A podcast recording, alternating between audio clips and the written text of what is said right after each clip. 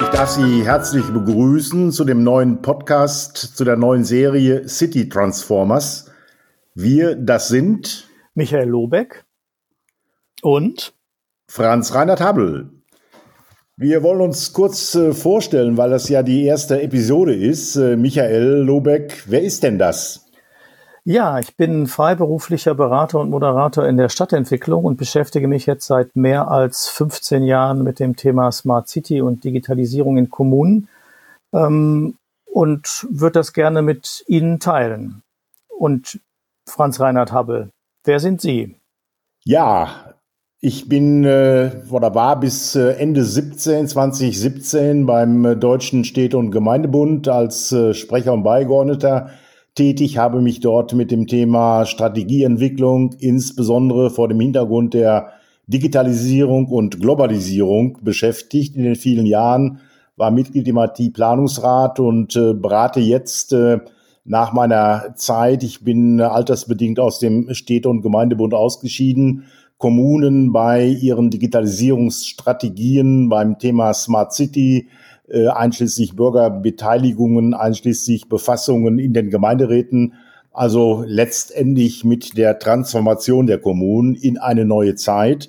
Ein sehr spannendes Thema und kenne Michael Lobeck auch schon seit vielen Jahren. Wir sind uns damals äh, zuerst begegnet bei T-City, wenn ich mich richtig erinnere. War das in Friedrichshafen? Ja, das war in Friedrichshafen, genau. Da haben wir gemeinsam oder genauer gesagt, hatten wir unterschiedliche Rollen. Ich habe damals als Projektleiter der Universität Bonn die Freude gehabt, dieses erste Smart City Projekt in Deutschland zu evaluieren. Und Sie haben das Projekt quasi als Partner vom Deutschen Städte- und Gemeindebund aus begleitet.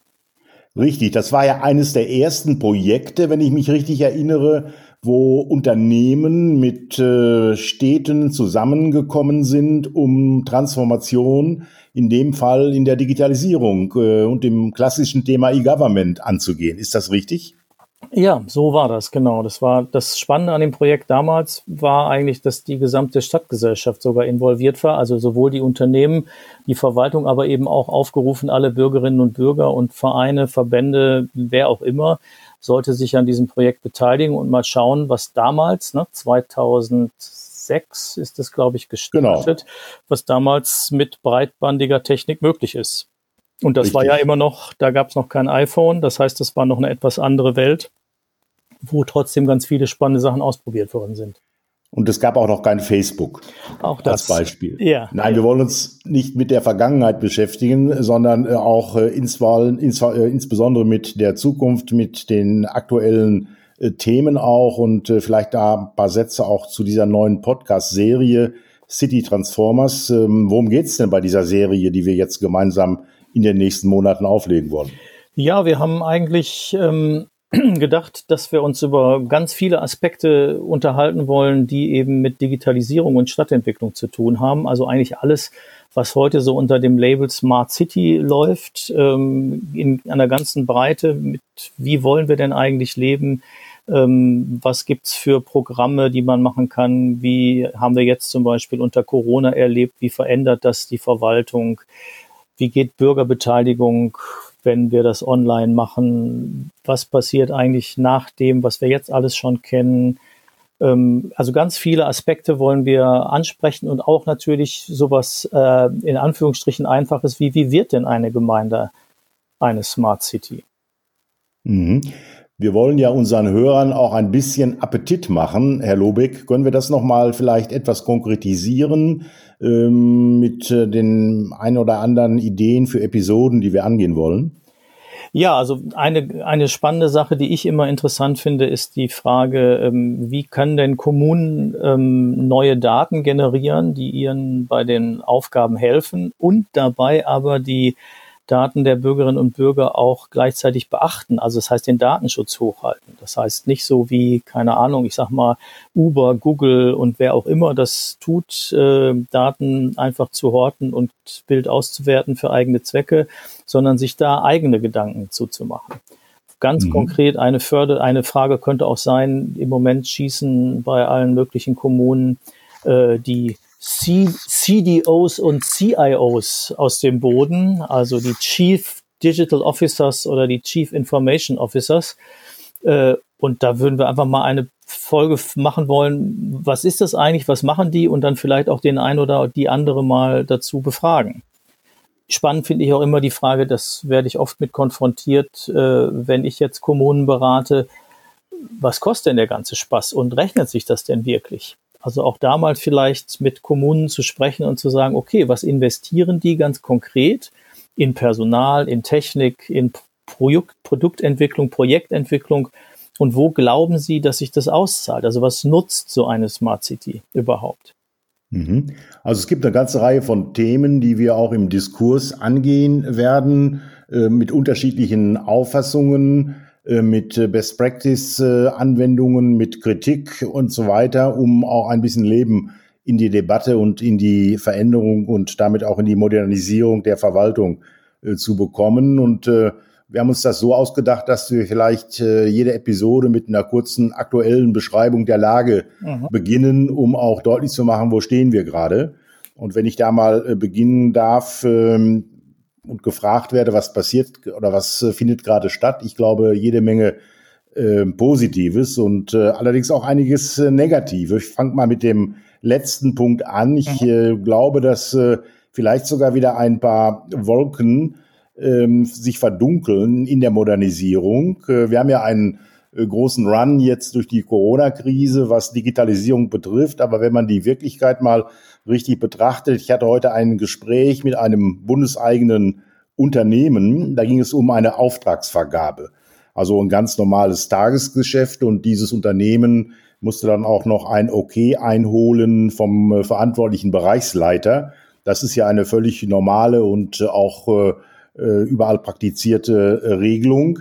Aber dieser Bereichsleiter sei nun mal bis zum Ende des Monats in Urlaub und solange könne man nichts machen. Ja. Äh, an diesem Beispiel zeigt sich wohl, dass Deutschland, ähm, obwohl die Corona-Krise uns ja einiges an Beschleunigung und Entscheidungen abgenommen hat, ähm, vielleicht doch noch zu lernen hat. Äh, und vielleicht sind wir wieder auf einem Rückzug, ähm, was komplizierte Verfahrensweisen betrifft, die wir ja überwunden glaubten. Denn äh, ich nehme mal ein anderes Beispiel, wenn Elon Musk bei Tesla auf Entscheidungen des Abteilungsleiters wegen Urlaub warten müsste, gäbe es heute wahrscheinlich weder ein E-Automobil noch die Rakete SpaceX, um äh, erfolgreich zur IS zu kommen. Äh, ist da ein so großer Unterschied eigentlich zwischen Unternehmen und Verwaltung in diesen Vorgehensweisen, wie ja, Produkte designt werden, wie Dienstleistungen aufgesetzt werden? Ja, ich habe immer noch das Gefühl, dass es ganz oft so ist, dass ähm, also die Beispiele, die Sie genannt haben, die zeigen ja nochmal deutlich, dass es auch nicht die Technik in der Regel das Problem und der Engpassfaktor ist. Natürlich brauchen wir auch technische Entwicklung, aber gerade an dem Beispiel ist ja klar, es ist die Frage, wie organisieren wir uns eigentlich? Und dabei kann uns dann äh, die Digitalisierung an vielen Stellen helfen, aber nur, wenn wir auch die eigentliche Organisationsstruktur verändert haben. Und da sind sicher an einigen Stellen Unternehmen weiter als die öffentliche Verwaltung, wobei es auch da immer gute Beispiele gibt, ähm, wo auch öffentliche Verwaltung schon sehr äh, schnell und agil ähm, arbeitet und Dinge hinbekommt. Ähm, was man jetzt auch zum Teil in der Corona-Krise deutlich gesehen hat, dass dann Entscheidungen schneller waren und zügiger gingen ähm, und man nicht darauf gewartet hat, bis jemand nach einem Monat aus dem Urlaub zurück war. Ähm, aber da glaube ich, dass die Unternehmen tatsächlich zum Teil schneller sind, wobei auch da es große Unterschiede gibt. Ne? Die Unternehmen sind ja auch nicht heterogen.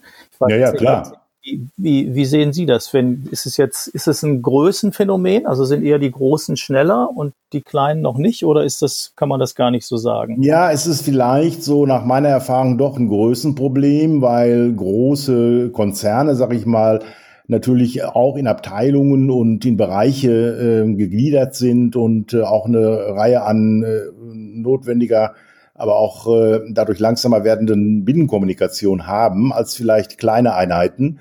Auf der anderen Seite sind die Kompetenzen wieder unterschiedlich in größeren Einheiten, mehrfach auch vorhanden, auch äh, ja aus allen Bereichen, die man braucht und ähm, Kompetenzen in kleineren Einheiten vielleicht mehr eindimensional sind. Also es scheint mir eine Mischung zu sein. Letztlich liegt es wohl am Thema, naja, auch äh, mutig zu sein und Hierarchien äh, so weit wie möglich abzubauen und äh, auch mehr Eigenverantwortung in Mitarbeiter zu geben. Wir kommen aber gleich noch zu dem Aspekt, glaube ich, im Verlaufe der heutigen Sendung, was äh, Organisation und Technik und Personal miteinander zu tun hat, gerade beim Thema Smart City. Vielleicht noch, weil ich am Anfang ja sagte, es gibt äh, nicht nur dunkle Wolken, sondern auch helle Wolken. Und eine der hellen Wolken derzeit in der Digitalisierung ist das Zukunftspaket des Bundes. Äh, eine tolle Sache. Insgesamt 130 Milliarden Euro, davon 50 speziell für die Zukunft. Und äh, es enthält eine ganze Reihe von äh, Dingen auch, die für die Digitalisierung im äh, Behördenbereich interessant ist. Einmal beim Onlinezugangsgesetz wird der Bund drei Milliarden zusätzlich bereitstellen. Für die Registermodernisierung 300 Millionen. Dann gibt es einen Digitalisierungsschub für Wirtschaft und Kommunen in der Größenordnung von einer Milliarde. Da geht es in der Regel darum, schon begonnene ähm, Maßnahmen jetzt beziehungsweise kurz vorm Beginn stehende Maßnahmen äh, zu beschleunigen und äh, ins Werk zu setzen. Dann wird es zwei Milliarden geben für künstliche Intelligenz. Mhm. Auch hier, glaube ich, hier werden wir in den nächsten Jahren gerade in den Kommunen ähm, einige Neuheiten auch erleben und äh, auch nutzen werden. Und es gibt nochmal zwei Milliarden für 5G äh, Mobilfunkausbau, was ja gerade für den Bereich der IoT-Infrastrukturen und damit auch für Smart City besonders wichtig ist, äh, dann aber auch für den Glasfaserausbau äh, weniger Bürokratie, um das Geld, was vorhanden ist, auch schneller, ja, ich sag mal, verbuddeln zu können in Glasfaser. Und zuletzt nochmal, das hat mich besonders gefreut, für Smart City Anwendungen nochmal 500 Millionen Euro ähm, zu den äh, bereits äh, 750 Millionen Euro bereitgestellten Mittel für die Projekte vom BMI in den nächsten zehn Jahren. Da hat ja gerade die zweite Staffel jetzt äh, begonnen. Ähm, Herr Lobeck, die 500 Millionen, ähm, was machen wir denn damit, äh, die wir jetzt dort äh, zusätzlich bekommen? Ist das nicht ein guter Hinweis, auch dieses Thema Digitalisierung ernst zu nehmen und weiter in die ähm, Entwicklung der Dienstleistungen und der modernen Infrastruktur auch zu gehen. Ja, also ich äh, habe das auch sehr äh, freudig zur Kenntnis genommen, dass äh, die Bundesregierung nochmal 500 Millionen Euro für dieses Thema zur Verfügung stellt. Grundsätzlich wäre ich jetzt ganz, ganz schlicht sozusagen gestrickt mit den 500 Millionen. Die stocken wir einfach, damit stocken wir einfach das BMI-Programm, was jetzt 750 Millionen hat, auf. Äh, und zwar deshalb, weil ich dieses BMI-Programm ähm, ganz positiv finde, weil es ähm, sich sehr an dem Nutzen für die Kommunen orientiert. Es hat einen Blick auf Stadtentwicklung. Das heißt, die Frage ist immer, wie können Kommunen ihre Stadtentwicklung voranbringen und was nützt ihnen dabei die Digitalisierung? Das heißt, es ist jetzt wenig ausgerichtet darauf, haben wir denn diese Gadgets schon und haben wir hier noch was, was wir schnell anwenden können, sondern es ist mehr darauf ausgerichtet, wirklich zu sagen, was sind unsere äh, Herausforderungen und was können wir damit machen. Darum glaube ich, kann man die 500 Millionen einfach zu den 750 dazu tun und dieses Programm noch etwas ausweiten. Wir sind da ja genau, wie Sie sagten, jetzt gerade in der zweiten Phase. Die erste Phase haben 13 Kommunen oder kommunale Zusammenschlüsse gewonnen und die zweite ist gerade die Bewerbungsfrist um. Die war, glaube ich, am 20. Mai das heißt, jetzt werden die Bewerbungen aufbereitet und wir schätzen mal, dass das eben, keine Ahnung, vielleicht Juli, August dann eine Verkündigung gibt, wer denn in der zweiten Phase gefördert wird.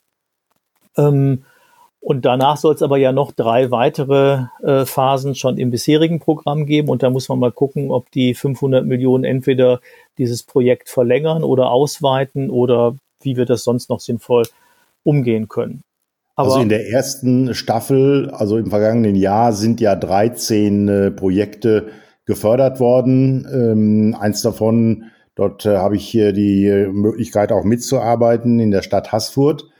Und ähm, in der Tat soll die Entscheidung jetzt für die zweite Staffel wohl noch äh, Ende Juli, Anfang August erfolgen. Und äh, man geht davon aus, nach den jüngsten Erkenntnissen, dass zunächst mal die Zahl derjenigen aufgestockt wird, die Förderung erhalten ja. mit den 500 Millionen. Das könnte bedeuten, dass eben nicht 13 oder 12 oder 15 Projekte gefördert werden, sondern 30 Projekte gefördert werden. Die natürlich den Qualitätsansprüchen auch Rechnung tragen müssen. Äh, das ist völlig richtig. Aber es würde natürlich äh, eine Breitenwirkung haben, mhm. die besonders bemerkenswert wäre, wenn es uns gelänge, äh, dann diese Projekte auch ins Werk zu setzen. Dann hätten wir mit den schon vorhandenen, die auch noch teilweise einige Jahre laufen werden, gut 50 Smart City Projekte in Deutschland, mhm. von großen Städten angefangen bis zu kleineren Gemeinden, bis äh, hin zu 7.000, 8.000, 10.000 Einwohnern. Äh, das ist ja, glaube ich, schon ein Quantensprung, wenn man mal die Zeit vor fünf oder zehn Jahren vergleicht, was jetzt von Seiten des Bundes in dem Fall ähm, auch äh, geleistet wird. Aber es gibt eine ganze Reihe auch noch von äh, Landesprogrammen, mhm. ähm, die eben die Digitalisierung nach vorn bringen.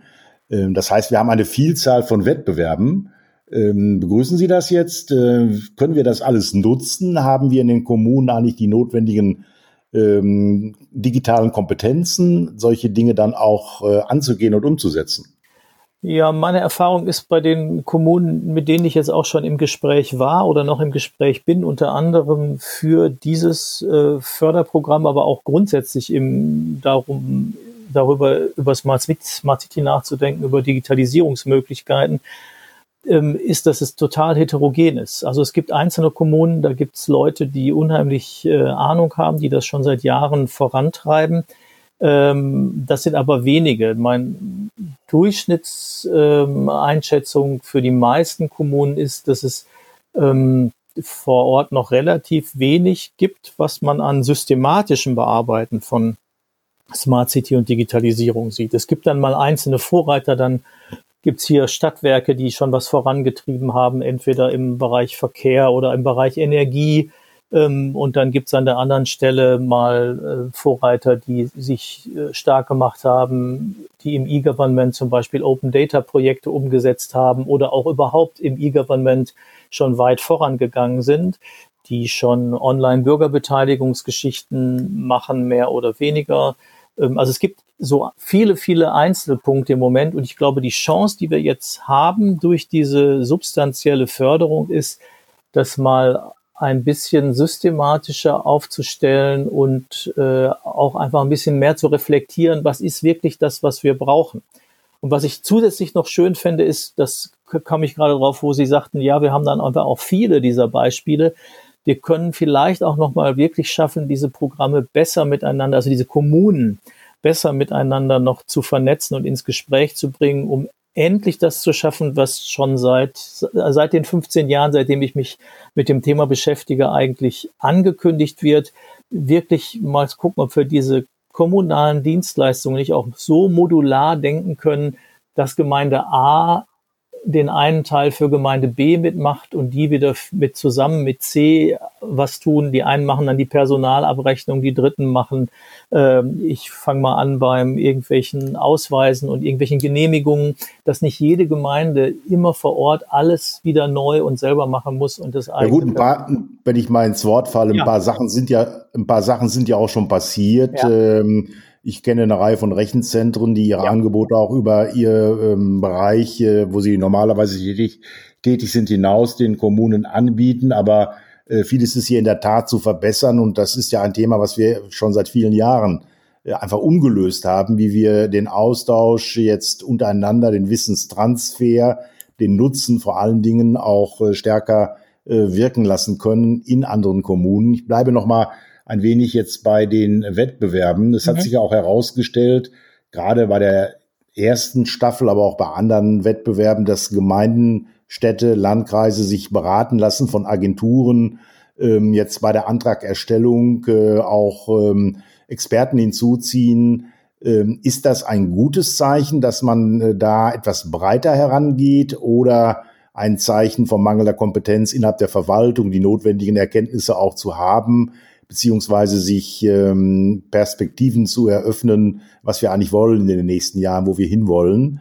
Äh, oder ist diese partnerschaftliche Vorgehensweise, so etwas gemeinsam zu machen, äh, klug und schlau? Also ich glaube, erstmal ist es klug und schlau, sich immer da Hilfe zu holen, wo man die gut gebrauchen kann. Also das würde ich jetzt generell so sagen.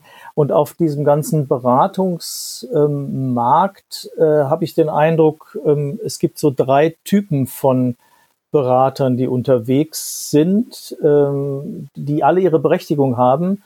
Ähm, das eine sind, ich sag mal, Konzerne, die tatsächlich digitale Lösungen im Gepäck, im Angebot haben, die sie dann gerne auch verkaufen würden an die Gemeinden. Das ist sicher was Gutes, wenn eine Gemeinde schon ganz klar hat, genau in diesem abgegrenzten Bereich habe ich die drei Anforderungen und da suche ich mir ein passendes Produkt für. Also dafür, glaube ich, sind die groß eine gute Hilfestellung. Dann gibt es so eine äh, zweite Kategorie, die würde ich so Technologieberater nennen. Die sind jetzt nicht abhängig von einem, einem Produkthersteller ähm, oder einem Infrastrukturanbieter, sondern die haben schon einen weiteren Blick, aber haben auch einen sehr technischen Blick. Auch die sind äh, hilfreich, weil die braucht man auch. Man muss natürlich eine technische Lösung am Schluss haben. Aber da habe ich oft das Gefühl, dass die sehr, ähm, wie soll ich denn sagen, das drumherum nicht so richtig mit in den Blick nehmen und auch eher den Wissen, was für die Gemeinden gut ist.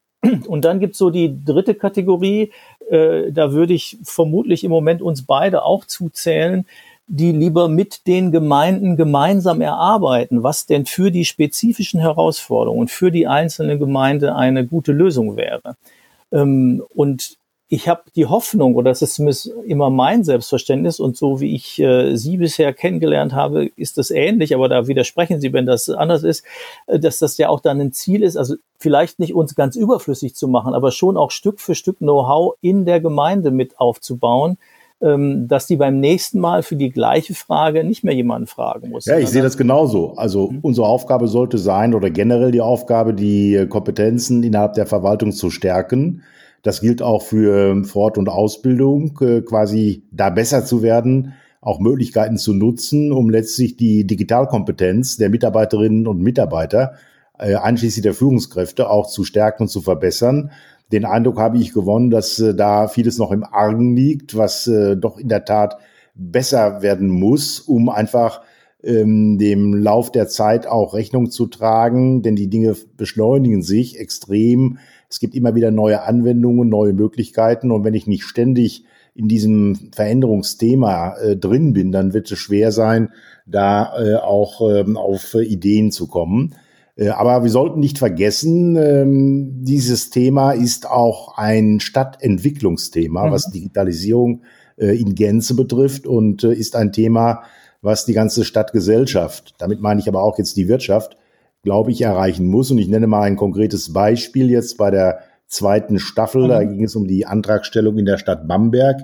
Die hat, bevor sie überhaupt angefangen hat zu schreiben, zunächst mal äh, ein Tool ähm, gestartet, ähm, um Bürger zu animieren, zu diesem Wettbewerbsantrag, ich mhm. spreche vom Antrag, Vorschläge zu machen. Mhm. Welche Themen denn anzugehen sind, was gemacht werden soll. Und siehe da, über 300 Ideen wurden äh, generiert von der Bevölkerung, eben aufgrund der Notwendigkeiten, ähm, eine andere Qualität von Dienstleistungen und von einem Nutzen zu haben. Und daraufhin hat dann anschließend die Verwaltung äh, mit diesen Daten quasi eine, ähm, ja, äh, ein, eine, ein Cluster aufgebaut und äh, unter anderem strukturiert, welche Maßnahmen dann konkret in dem Antrag auch dann aufgegriffen werden sollen. Ich fand das sehr klug, jetzt nicht Bürgerbeteiligung erst dann zu machen, wenn man schon einen Wettbewerb gewonnen hat, um dann nachher in der Umsetzung die Bürger mitzunehmen, sondern überhaupt schon bei der Wettbewerbssituation ja. äh, Bürgerinnen und Bürger einzubeziehen. Mhm. Ja, das finde ich auch eine sehr schöne Idee. Ich meine, das war auch äh, damals,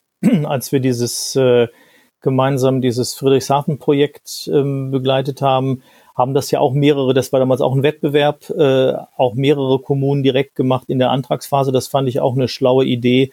Also auch um dem jeweiligen Fördergeber zu signalisieren, hier, das ist jetzt keine Kopfgeburt, die nur irgendwie drei Leute aus der Verwaltung gerne möchten, sondern das ist auch verankert, weil das ist, glaube ich, für dann die Umsetzungsfrage in der, bei welchem Projekt auch immer man landet oder bei welchem Projektportfolio man landet, halte ich das für unheimlich zentral, dass man diese Stadtgesellschaft mitnimmt. Also nicht nur dann entscheidet, machen wir die Oberfläche der Webseite grün oder blau, sondern äh, wirklich die, diese Kapazität und die Ressourcen nutzen, die die Bürgerinnen, die, die Unternehmen, Vereine, Verbände, wer auch immer äh, haben, weil die ja alle heute erstmal aus ihrer Alltagserfahrung unheimlich viele Dinge schon kennengelernt haben im digitalen Bereich und dann auch immer schon Ideen selber generieren, was man damit noch machen könnte, was helfen könnte, mhm. auch in der Kommune.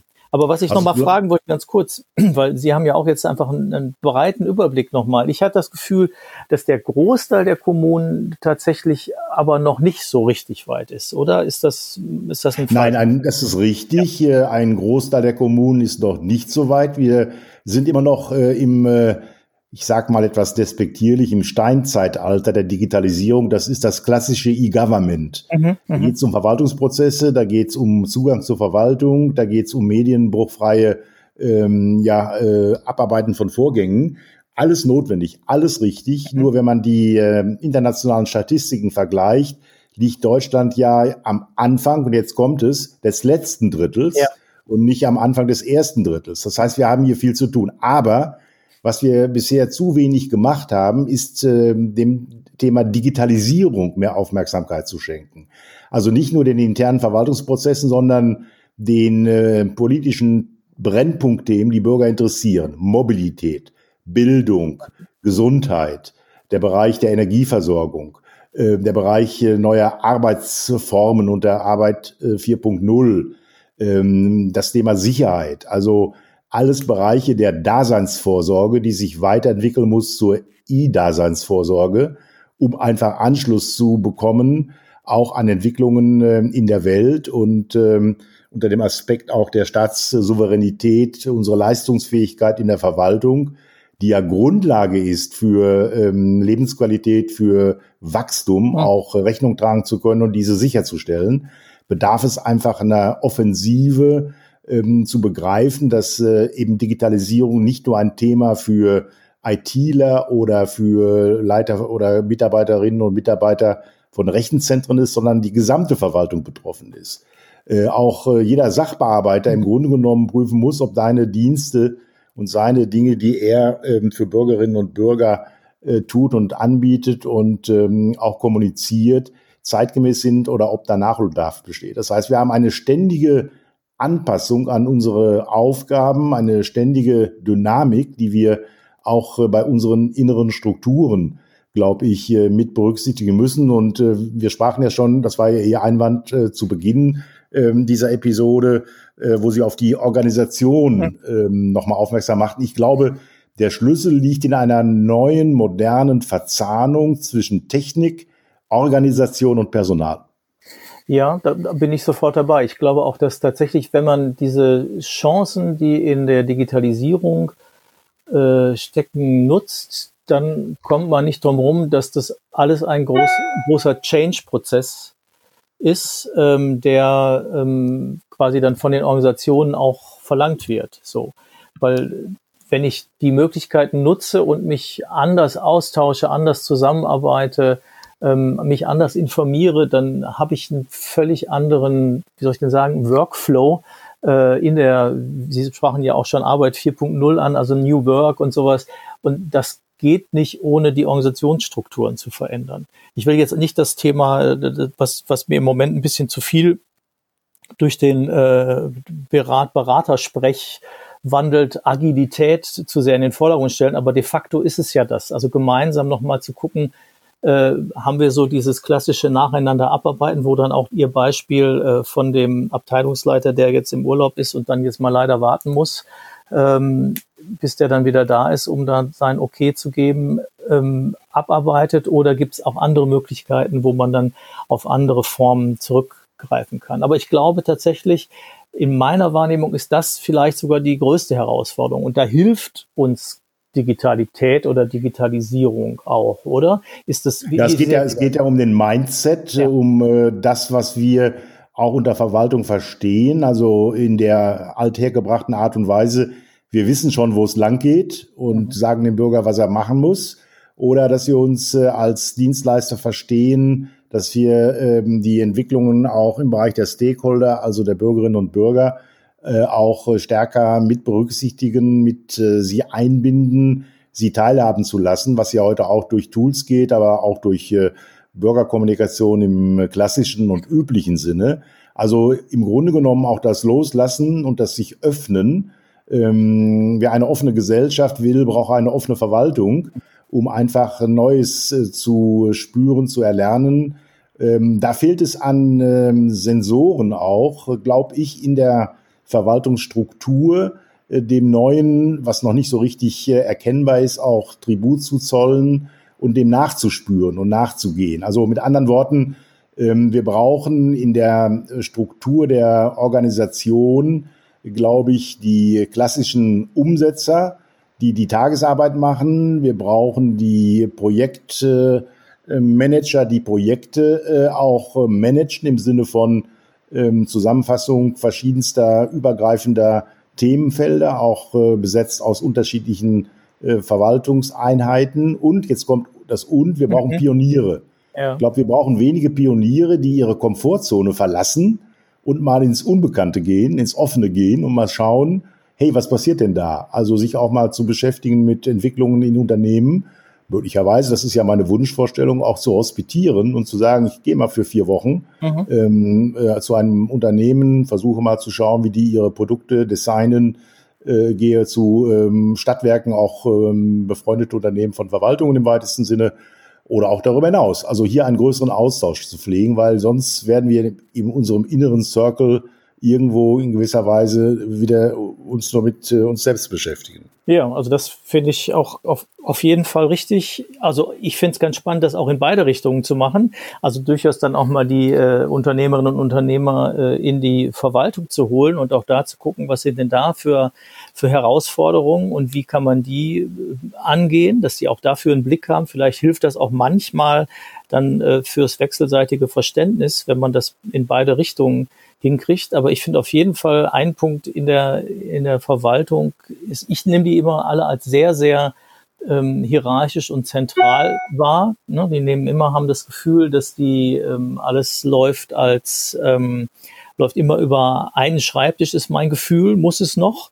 Und das ist auch ein Punkt, wo man, glaube ich, dazulernen muss, wo man, genau wie Sie sagen, wo die obere Ebene lernen muss, loszulassen und auch mal die einzelnen ähm, Referatsleiter oder wie immer sie im, in der einzelnen Kommune heißen, eigene Entscheidungen treffen können dürfen. Aber so. wir haben ja auch, auch gute Beispiele. Ähm, ich nenne mal das Stichwort Start-up. Mhm. Ähm, Startup in Deutschland, äh, die im GovTech-Bereich, also im Bereich Government, durchaus äh, gute Leistungen erbringen, was vorzuzeigen haben, neue Ideen haben. Und meiner Ansicht nach ist ein sinnvoller Weg, Startups mit Kommunen in dem Fall stärker zusammenzubringen. Wir haben in Baden-Württemberg vom äh, Gemeindetag Baden-Württemberg ja schon vor zwei Jahren angefangen, äh, Veranstaltungen zu machen, wo eben zwölf äh, Geschäftsführer von Startups mit zwölf Bürgermeistern zusammenkamen an einem Tag, sich zunächst mal kennenlernten, die unterschiedlichen Kulturen wahrnehmen konnten und dann am Nachmittag in jeweiligen World Café Formaten auch äh, bestimmte Themen bearbeitet haben, äh, wo quasi die Bürgermeister ihre Challenges, ihre Herausforderungen formulierten und die Geschäftsführer interessiert zuhörten und äh, daraus Lösungen entwickeln konnten. Und es gibt zwei, drei Beispiele, wo in der Tat äh, aus solchen Gesprächen das Geschäftsmodell von Startups weiterentwickelt wurde und damit auch äh, Chancen hatten, diese Gruppen dann äh, in Kommunen ihre Dienstleistungen umzusetzen. Mhm. Also da finde ich so einen neuen Weg, wie ähm, Probleme beschrieben werden von denen, die sie haben und äh, Leute zusammenkommen, die Lösungsansätze haben, glaube ich, sehr pragmatisch. Und ähm, diesen Ansatz, auch sich äh, auf solche Diskussionen einzulassen, äh, wo man am Anfang sagt, na ja, also die kennen die Verwaltung doch überhaupt nicht, ähm, wir wissen schon, wo es lang geht. Ja. Ähm, sich auf diese Dinge einzulassen, halte ich für schlau und für klug. Und äh, ich frage mich, warum das zum Beispiel nur überwiegend in Süddeutschland, in Baden-Württemberg läuft. Äh, diese Initiativen, bisher habe ich aus anderen Bundesländern da wenig von gehört. Ne? Ja, ich kenne jetzt auch ganz konkret, kenne ich da keine Beispiele. Also es gibt sicherlich so Austauschrunden, aber jetzt genau diese Schnittstelle, die Sie beschreiben, die wüsste ich jetzt auch erstmal nicht. Ich meine, wir hatten letztens diesen äh, großen Hackathon, ne? wir, wir versus Virus. Ähm, das ist, geht ja so ein ganz 30.000 Teilnehmern genau, insgesamt. Geht ja so ein mhm. kleines bisschen in die Richtung, ist nochmal ein anderes Format natürlich, weil Klar. es sehr komprimiert ist und sowas. Aber äh, ich denke auch, man muss einfach mit diesen Formaten experimentieren, um einfach mehr gemeinsam, gemeinsam zu gucken, womit kommt man weiter. Und vielleicht ist es dann in der einen oder anderen Stelle nützt dieses äh, Start-up-Vorgehen, an einer anderen Stelle tun sich einfach 20 Kommunen zusammen und tauschen sich aus und entwickeln was Neues mit dem zuständigen, mit dem einen oder den verschiedenen zuständigen Rechenzentren oder auch noch irgendwelchen privaten Beratern oder wie auch immer. Und da, glaube ich, brauchen wir eine, eine neue Vielfalt. Ich glaube, ein Punkt, der uns dabei auch helfen könnte, und da habe ich bisher den Eindruck, dass das viel zu wenig passiert. Ähm, das liegt vielleicht jetzt auch an meiner Herkunft und an einer kleinen sozusagen Deformation professionell. Ich habe das Gefühl, es gibt fast keine unabhängige Evaluation in dem Bereich. Und das würde uns doch allen, also jetzt wirklich weiterhelfen, wenn man auch mal sagt, okay, was ist denn, wenn man nur mal erstmal anfängt und sagt, okay, was ist denn der Stand der Dinge?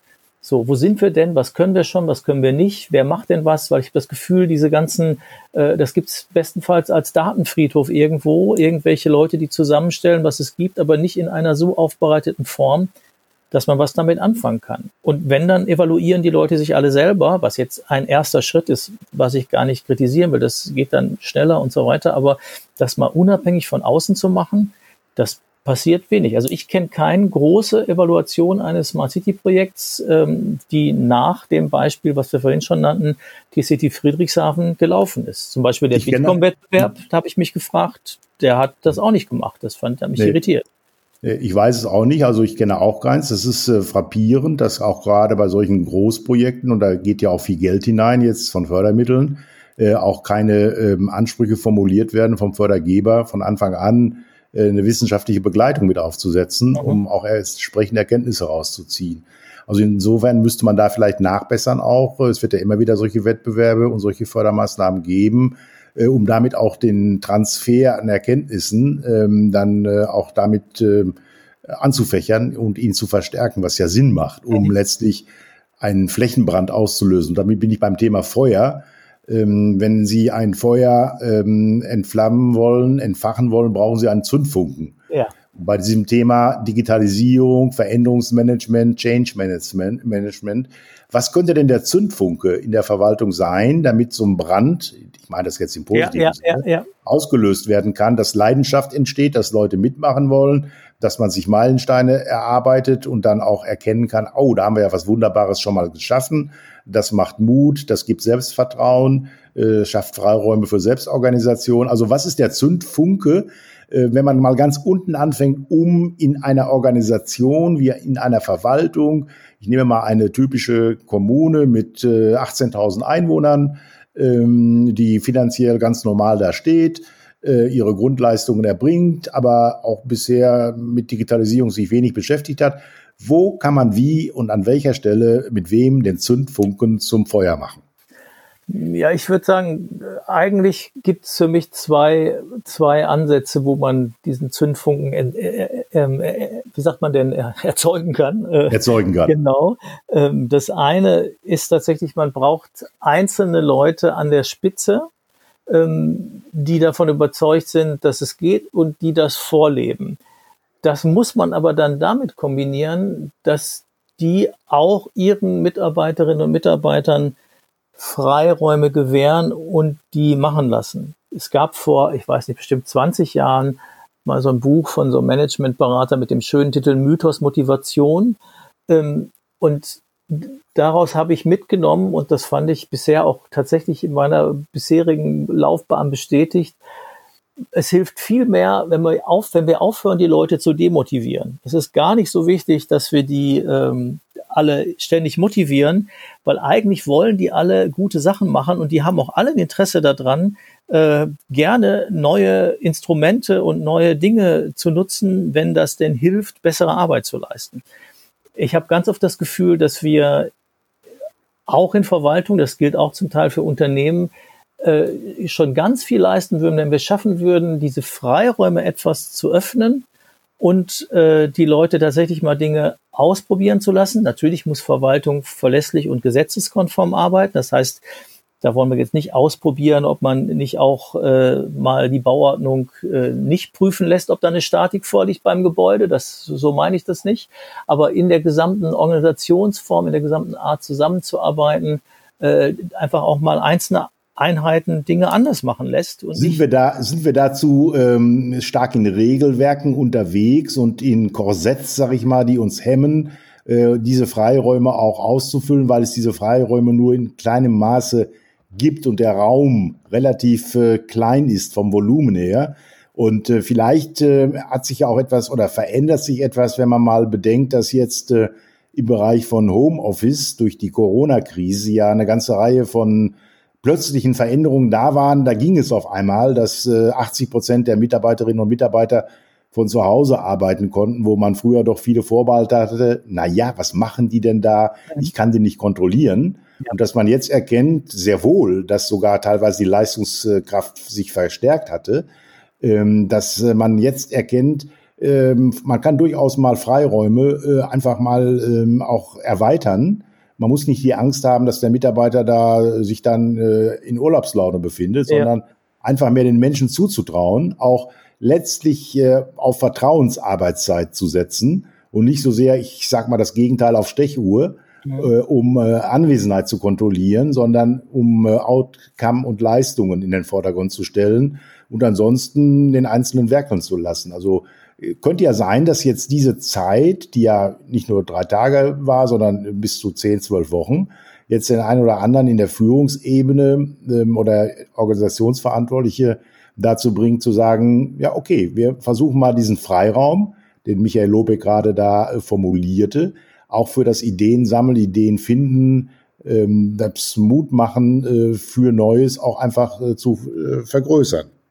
Ja, also das, ich glaube, das würde genau anschließen äh, an die von Ihnen vorhin geforderten Pioniere, die an dieser Stelle einfach, was, was sie brauchen, ist, glaube ich, sie brauchen Vertrauen. Das ist aber was, wofür man sich entscheiden muss. Das ist nichts, was man durch Kontrolle gewinnt.